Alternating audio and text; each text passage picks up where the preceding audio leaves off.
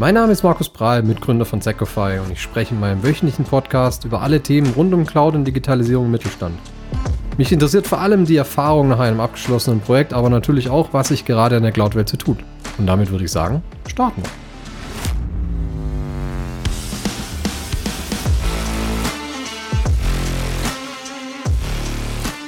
Heute spreche ich mit Johannes Potschis, verantwortlich für den Bereich SOC 7 bei Indevis. Genau in diesem Bereich bringt er ja, viele Jahre auch an Expertise mit. In unserem Gespräch heute möchte ich mich genau auf das Thema Managed Security Operations Center konzentrieren und auch das Thema ja, SIEM-Lösungen und unter anderem auch folgende Fragen beantworten, wie zum Beispiel ist SIEM und SOC nur was für große Unternehmen? Präferieren wir die, klassische On-Prem-Variante mit viel Hardware oder direkt ja SIEM as a Service, würde ich es einfach mal nennen. Wie sieht so ein praktischer oder typischer Projektablauf aus und generell auch, wie passt denn jetzt Google überhaupt in das ganze Security-Bild rein? Doch zuerst, ja, mag ich Johannes erstmal die kurze Möglichkeit geben, sich vorzustellen und auch zu sagen, was er denn so bei Indevis macht. Ja, hallo auch von meiner Seite. Mein Name ist Johannes. Ich bin seit Anfang letzten Jahres, seit Januar letzten Jahres bei der Indevis als ja, SOC-Leiter unterwegs. Ich habe in einer Nebenrolle noch die ganze Abteilung, wo das SOC dazu gehört, als Abteilungsleiter inne. Dazu gehören dann der Service Desk und der Support noch dazu. Aber ähm, fachlich bin ich tatsächlich eher so auch im SOC-Bereich unterwegs und beschäftige mich dort eben damit, den Service mit meinem Team zu betreiben und auch ja den Service weiterzuentwickeln. Cool. Klingt nach einem spannenden Aufgabenfeld. Aber standardmäßig starte ich in so Interviews rein. Wie startest du denn deinen Tag? Hast du eine Routine? Folgst du irgendwas jeden Tag? Machst du jeden Tag anders? Wie ist dein Start, dein Morgen so aufgebaut?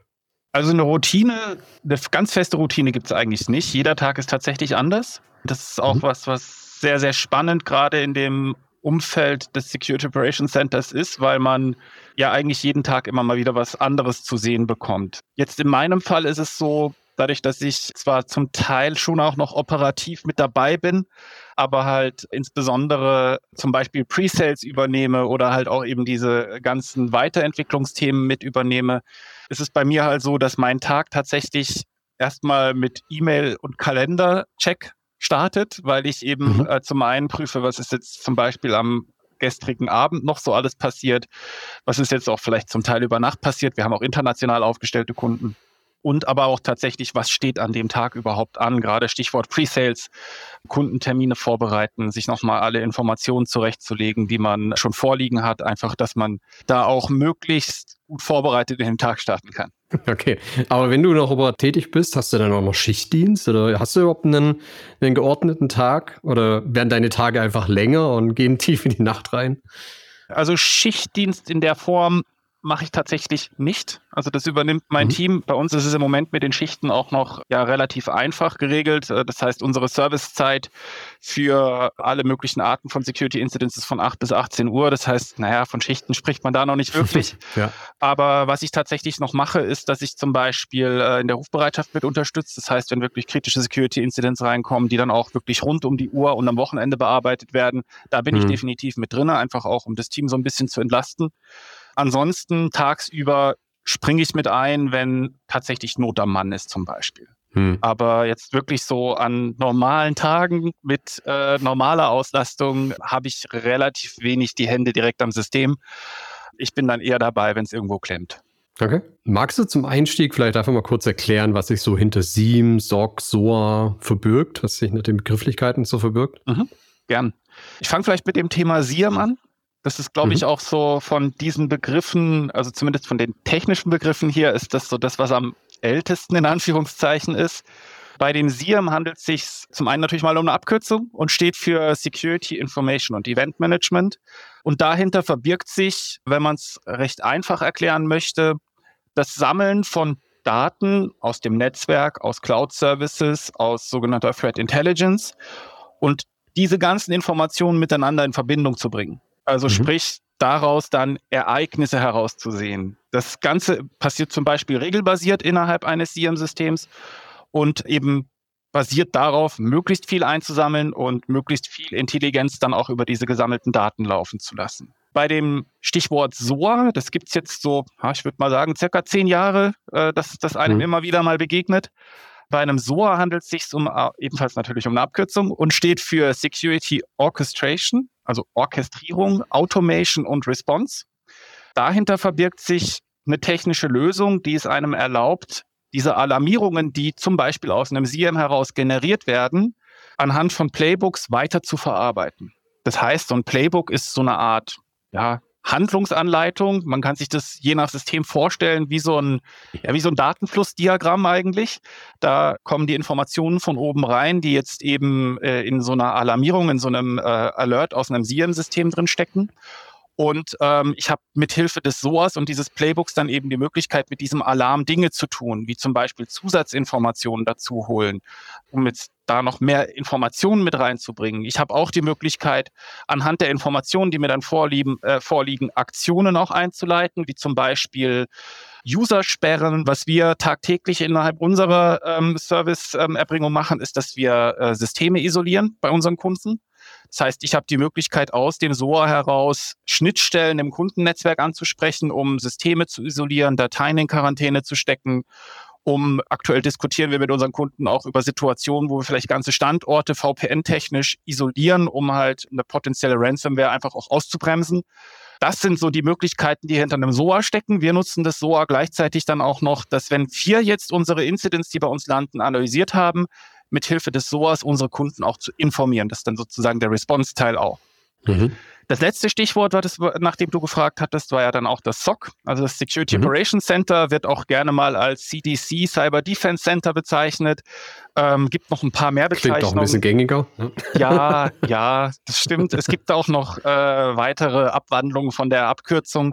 Das kann man am einfachsten beschreiben als eine Abteilung oder ein Team, das sich dann eben genau mit so technischen Lösungen SIEM und SOA beschäftigt, um Angriffserkennung beispielsweise zu betreiben.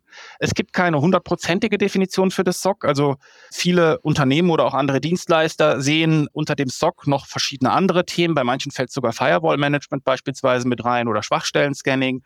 Jetzt in unserem Fall bei der Indevis Stand heute ist es eben so, dass wir uns ja eigentlich zu 100 Prozent auf das Thema Angriffserkennung konzentrieren momentan in mhm. dem SOC. Schöner Überblick.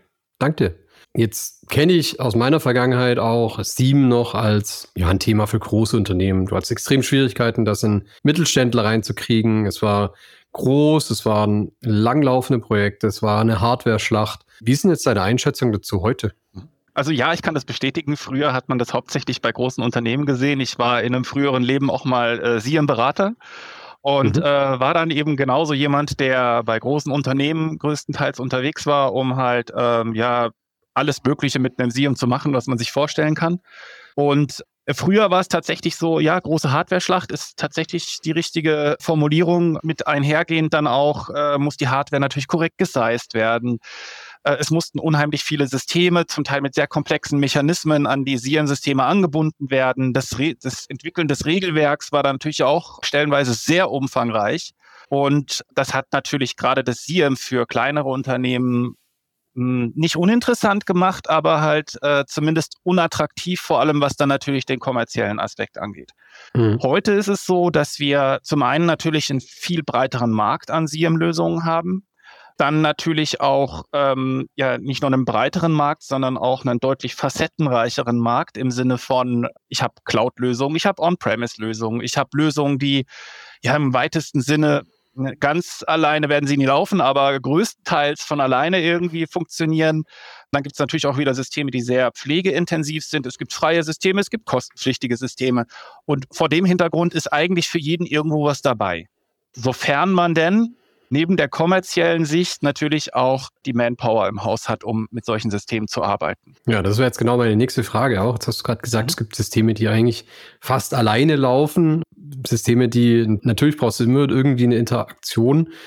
Wenn du jetzt komplett frisch in das Thema 7 reinsteigst, würdest du in-house aufbauen oder würdest du dann klassisch irgendwie so, oder was heißt nicht klassisch, aber eben auf so einen Stock as a Service oder sowas setzen? Die klassische Beraterantwort, es kommt drauf an. ähm, tatsächlich kommt es wirklich drauf an. Ja, wenn man frisch in das Thema einsteigt, ist es erstmal was ganz Neues. Und vor dem Hintergrund ist es halt sehr wichtig, dass man jetzt mal an einem ganz einfachen Beispiel plakativ erläutert, dass ich jetzt nicht einfach meinen Firewall-Admin in Teilzeit dazu abstelle, sich dann mit einem SIEM-System zu beschäftigen. Das heißt, es aufzusetzen und es später zu betreiben. Das wird schiefgehen. Habe ich selbst erlebt, auch in meiner Beraterzeit, äh, dass genau dieser Weg gewählt wurde. Und da mhm. ist es vielleicht dann sinnvoller, tatsächlich auf eine Service-Variante dann zu setzen. Die Service-Variante bewirkt natürlich nicht, dass ich keinen mehr brauche der sich damit mhm. beschäftigt. Mhm. Ich brauche trotzdem natürlich für meinen Dienstleister immer noch einen Ansprechpartner. Aber mhm. ich brauche halt nicht das Know-how und auch nicht die, die Anzahl an Personen wie für einen Eigenbetrieb, wenn ich das Ganze als Service konsumiere. Hm, klar. Ja, und natürlich kommt dazu, die Leute zu finden, ist eine, eine wirkliche, richtige Herausforderung. Das ist ja. korrekt. Ja, gerade jetzt im Moment ist es ja, glaube ich, auch für alle, die sich jetzt den Podcast anhören, durchaus bewusst, dass wir momentan auch eine schwierige Arbeitsmarktsituation gerade für den Bereich haben. Hm. Ja, auf jeden Fall. Wenn wir jetzt mal davon ausgehen, jetzt hast du, hast du mit dem IT-Leiter oder IT-Entscheider oder einem IT-Ingenieur, vielleicht auch einem Security-Verantwortlichen gesprochen, der sagt, ja, okay, ey, SIEM ist wirklich äh, was, was ich haben will, vielleicht in Kombination mit dem SOC und auch erweitert mit, mit vielleicht ein bisschen Incident Response und so weiter. Und mit welchen Argumenten bringt man jetzt so ein System in ein Unternehmen, gerade beim Management vielleicht auch? Mhm.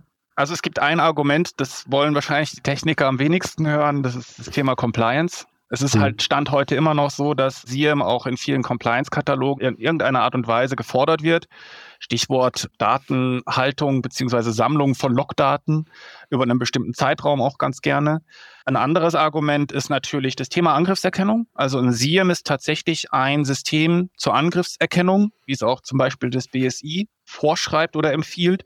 Und hier wiederum ist es natürlich dann ganz insbesondere für Kritis-Unternehmen, also Unternehmen aus der kritischen Infrastruktur zum Beispiel, sehr interessant, oder nicht nur interessant, Müssen sogar, sogar. sogar ja. gefordert, genau richtig. Mhm. Und das sind halt je nachdem gerade so die Argumente, die bei manchen Unternehmen einfach ja, ziehen oder sowieso da sind. Ganz interessant ist für uns natürlich auch, das, was da draußen in der Welt passiert, ist für viele schlimm. Für uns ist es zum Teil halt auch ein Vorteil, dass jetzt gerade Unternehmen, die gehackt werden, für viele natürlich auch wieder ein Warnsignal sind. Ich hatte mhm. jetzt erst kürzlich wieder einen Kundentermin, den hatte ich dann so nach der zeitlichen Planung seines Vorhabens gefragt. Der meinte, ja, also wahrscheinlich irgendwie so am Anfang nächsten Jahres, aber wie Sie ja wissen, die Situation kann sich ganz schnell ändern. Und ähm, mhm. das ist absolut der Fall. Also das ist natürlich auch ein schlagkräftiges Argument, wenn man einfach mal ja, morgens die Zeitung aufschlägt. Ja, also gerade wenn es an Forensik geht, wenn du dann zumindest mal die Daten, die ganzen Logs an einem Fleck, an einem Fleck hast, genau. kann dir nichts Besseres passieren eigentlich. Also richtig. da hast du zumindest mal einen guten Einstieg. Genau, richtig. Jetzt setzt ihr ja bei, bei euch beim Service unter anderem eben auf Google Chronicle. Mhm. Jetzt habe ich auch schon das ein oder andere gesagt, hey, da ist das Neues, äh, Google Chronicle und sehe erstmal gehobene Augenbrauen, wie Google macht jetzt hier in Security und das auch noch für Unternehmen und auch noch in Europa. Wie kam es dazu und was, was äh, siehst du da für Vorteile für euch und für, die, für eure Kunden natürlich auch? Also wir hatten vorher auch schon ein anderes SIEM-System implementiert bei uns. Es war nicht so richtig griffig, sage ich jetzt mal. Also es war halt sehr umständlich. Es hat dann stellenweise auch nicht so richtig funktioniert.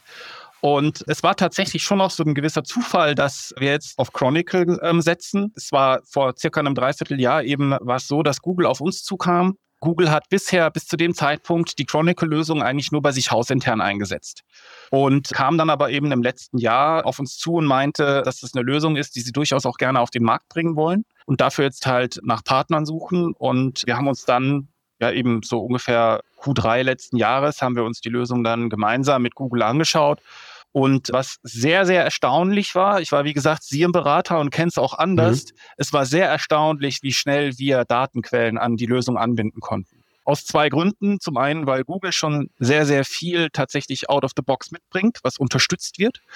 Und auf der anderen Seite aber auch, weil die Mechanismen, die hier eingesetzt werden, recht einfach sind. Und wir dadurch eben sehr schnell in der Lage waren, Daten in die Chronicle-Lösung einzuspeisen. Und siehst du das auch dann jetzt als Vorteil gegenüber den, ja, ich sag mal, klassischen On-Prem-Varianten, dass da mehr Power dahinter steckt oder dass die flexibler, dynamischer sind? Wo siehst du da den, die Abgrenzung zu den, sowas wie zum Beispiel QRadar von IBM? Also zum einen ist es natürlich eben die Geschwindigkeit, mit der man erste Ergebnisse sieht.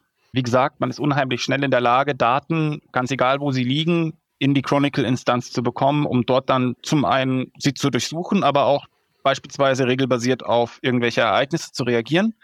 Das ist das eine. Der andere Vorteil ist, dass die Lösung cloudbasiert läuft.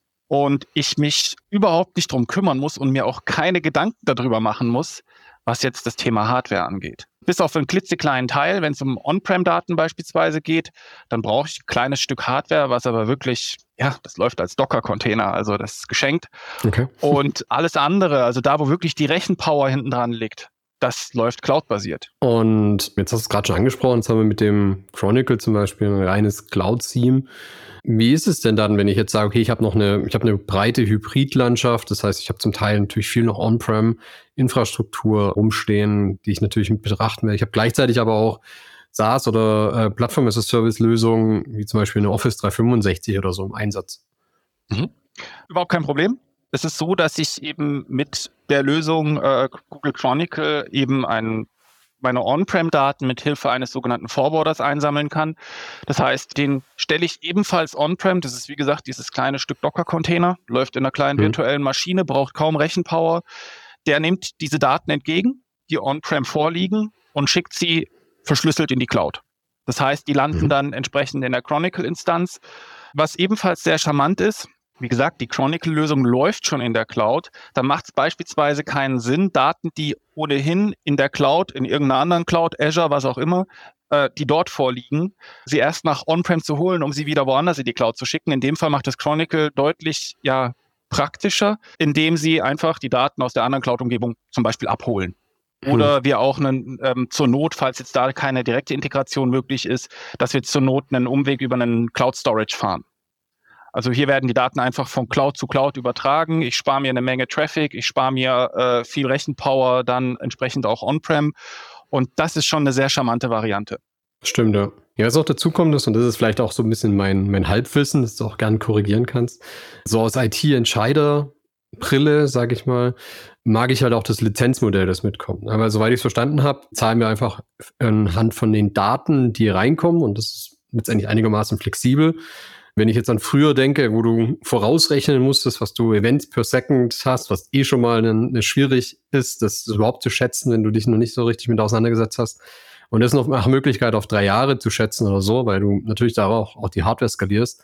Das finde ich eben ähm, auch einen, einen großen Vorteil eben, dass du auch klein anfangen kannst, dass du flexibel und gut skalieren kannst. Jein.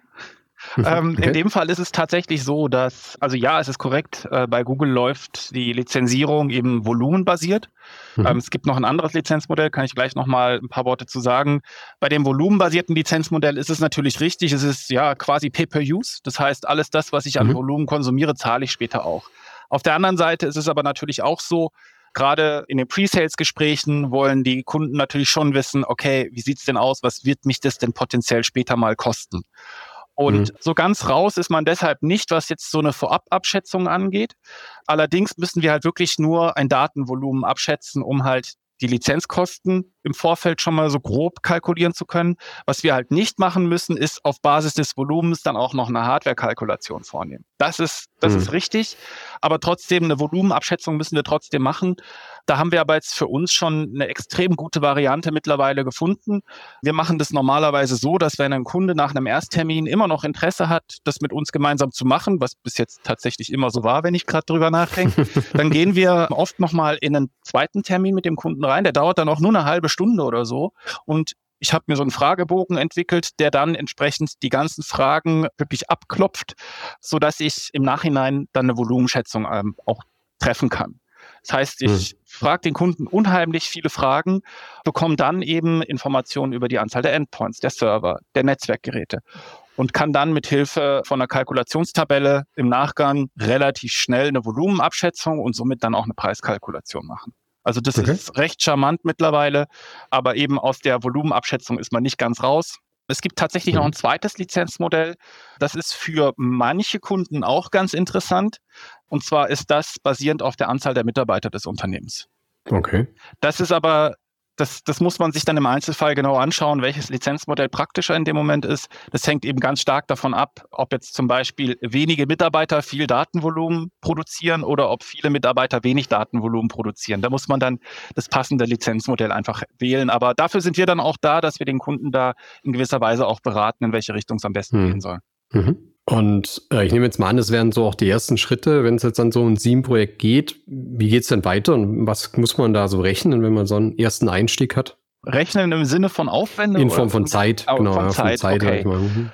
Hängt natürlich von der Größe der Kundenumgebung ab.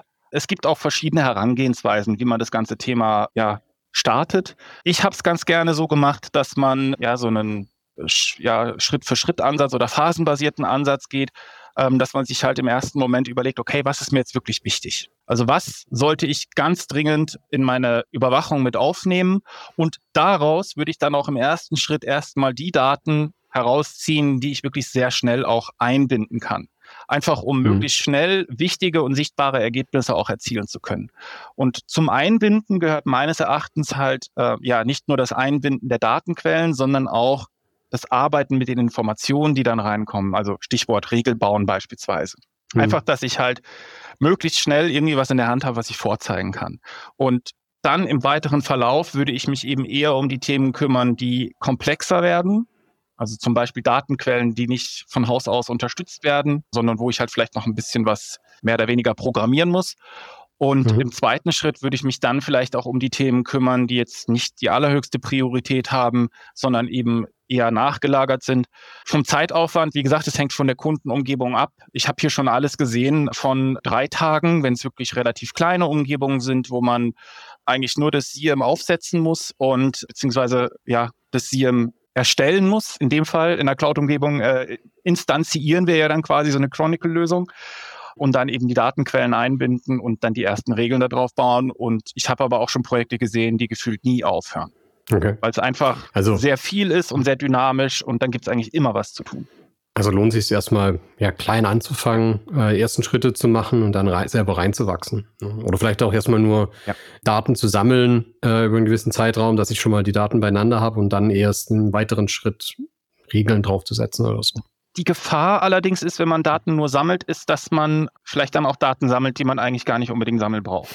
Also mhm. das, das, da muss man genau aufpassen, ob man sich da nicht irgendwie ein großes Datengrab schafft, wo man nachher vielleicht gar nicht so wirklich, doch man wird schon viel damit anfangen, aber man, man, wird, man hat nachher mehr Daten, als man eigentlich braucht ich habe auch hier schon wieder alles gesehen von, äh, ich habe alle Daten eingesammelt und mache eigentlich nichts damit, bis hin zu, ich sammle wirklich ganz dediziert von den Geräten, die ich brauche und da auch nur die Daten, die ich brauche und mache genau das Richtige mit denen. Es gibt da eigentlich kein richtig und kein falsch. Ganz wichtig ist halt, man muss am Ball bleiben, weil in, in beiden Fällen ist es halt so, also von ganz klein bis ganz riesig, ist es einfach so, dass wenn ich nicht am Ball bleibe, dann wird die Lösung früher oder später den Mehrwert nicht bringen, den sie eigentlich bringen muss, auch für die Kosten, die sie äh, potenziell halt erzeugt. Mhm. Und jetzt nehmen wir an, wir haben schon die ersten Schritte gemacht, haben es am Laufen und richtig aufgesetzt mit Regeln und allem. Was ist denn dann der, der Aufwand, der praktisch im Nachhinein entsteht? Also mit was beschäftigt man sich denn, wenn, wenn, das, wenn man das System am Laufen hat? Das ist auch sehr, sehr vielschichtig. Ähm, zum einen ist es so, Netzwerkumgebungen sind sehr dynamisch. Also selbst mhm. bei kleineren Unternehmen, äh, da kommen neue Mitarbeiter dazu, da kommen neue Maschinen dazu, da kommen neue Netzwerkgeräte dazu. Das ist ein Aufwand, der immer wieder entsteht. Das heißt, die neuen Geräte, die neuen Systeme entsprechend mit in das SIEM einzubinden. Je nach SIEM-System muss man vielleicht auch Systeme wieder offboarden, wenn sie entsprechend dekommissioniert werden. Das ist das eine. Das andere mhm. ist, nicht nur die Umgebung an sich ändert sich, auch Softwarestände zum Beispiel ändern sich. Durch Patching und Updates ändern sich Funktionalitäten in den Systemen. Das heißt, vielleicht gibt es irgendwelche Features, die ich in meinem SIEM-System auch wieder in Form von Regeln nutzen kann, zum Beispiel. Auf mhm. der anderen Seite ist es auch so, was immer mal wieder vorkommt, ist, dass sich zum Beispiel Datenformate ändern. Das mhm. bedeutet, mhm. ich muss auch immer wieder in meinem SIEM prüfen, ob die Daten immer noch korrekt ankommen, also dass sie ordentlich aussehen im Sinne von korrekt gepasst. Ich muss auch prüfen, ob denn vielleicht sich sogar im schlimmsten Fall die Art der Anbindung geändert hat. Also es gab schon in der Vergangenheit auch Updates bei Systemen, wo das, der Logging-Mechanismus von Syslog auf Datenbank zum Beispiel umgestellt wurde. Naja, wenn ich da nichts ändere an meinem SIEM-System, dann sehe ich halt irgendwann nichts mehr. Ja, und Logs, ja. Genau, das dritte ist dann eben das, das Prüfen der Regelwerke, dass die immer noch aktuell sind auf der einen Seite, also sprich die Informationen, die reinkommen, auch zum Regelwerk passen. Zum anderen ist das Regelwerk an sich überhaupt noch aktuell. Wir erleben es ja jetzt auch eigentlich tagtäglich. Es gibt neue Angriffsszenarien, es gibt neue Hackergruppen, es gibt alles Mögliche, was sich immer wieder ja neu entwickelt. Und auch hier muss ich am Ball bleiben. Also ich muss auch wirklich mein Regelwerk an der Stelle immer auf dem neuesten Stand haben, weil es halt hier viele Entwicklungen auch gibt. Und last but not least, natürlich muss sich auch irgendjemand mit den Alarmen beschäftigen, die da hinten rauspurzeln. Das heißt, irgendjemand muss dann auch prüfen, sind das Fehlalarme, sind das äh, wirklich auch echt Alarme, vielleicht sogar ein Angriff, wer weiß. Das muss jemand einschätzen und entsprechend auch damit arbeiten, diese Alarmierungen dann weiter eskalieren entsprechend. Mhm. Okay. Ja, ich denke, also von meiner Seite äh, sind wir zumindest mit meinen Fragen durch. Äh, wir packen auf jeden Fall Johannes LinkedIn-Account in die Show Notes, falls es Fragen gibt oder ihr einen unverbindlichen Austausch über moderne SIEM-Lösungen und SOC-Lösungen sucht. Und sagen, kann ich nur sagen, danke Johannes für ein Stück deiner wirklich wertvollen Zeit. Hast du irgendwelche letzten Worte? Man kann nie früh genug anfangen, äh, sich eben mit dem Thema Monitoring, SIEM, SOC auseinanderzusetzen. Ähm, wie gesagt, man braucht eigentlich nur morgens die Zeitung aufschlagen. An irgendeiner Stelle findet man wieder eine Information, dass es wieder irgendwo passiert ist. Es ist ganz wichtig, sich damit auseinanderzusetzen. Ich sage auch in meinen Pre-Sales-Terminen immer so schön, Protection alleine reicht nicht. Man muss sich tatsächlich auch eben mit der Detection, also mit der Erkennung auseinandersetzen. Hm. Ja, das sind doch schöne abschließende Worte. Dann sage ich nochmal Dankeschön und ja, bis bald. Danke ebenfalls.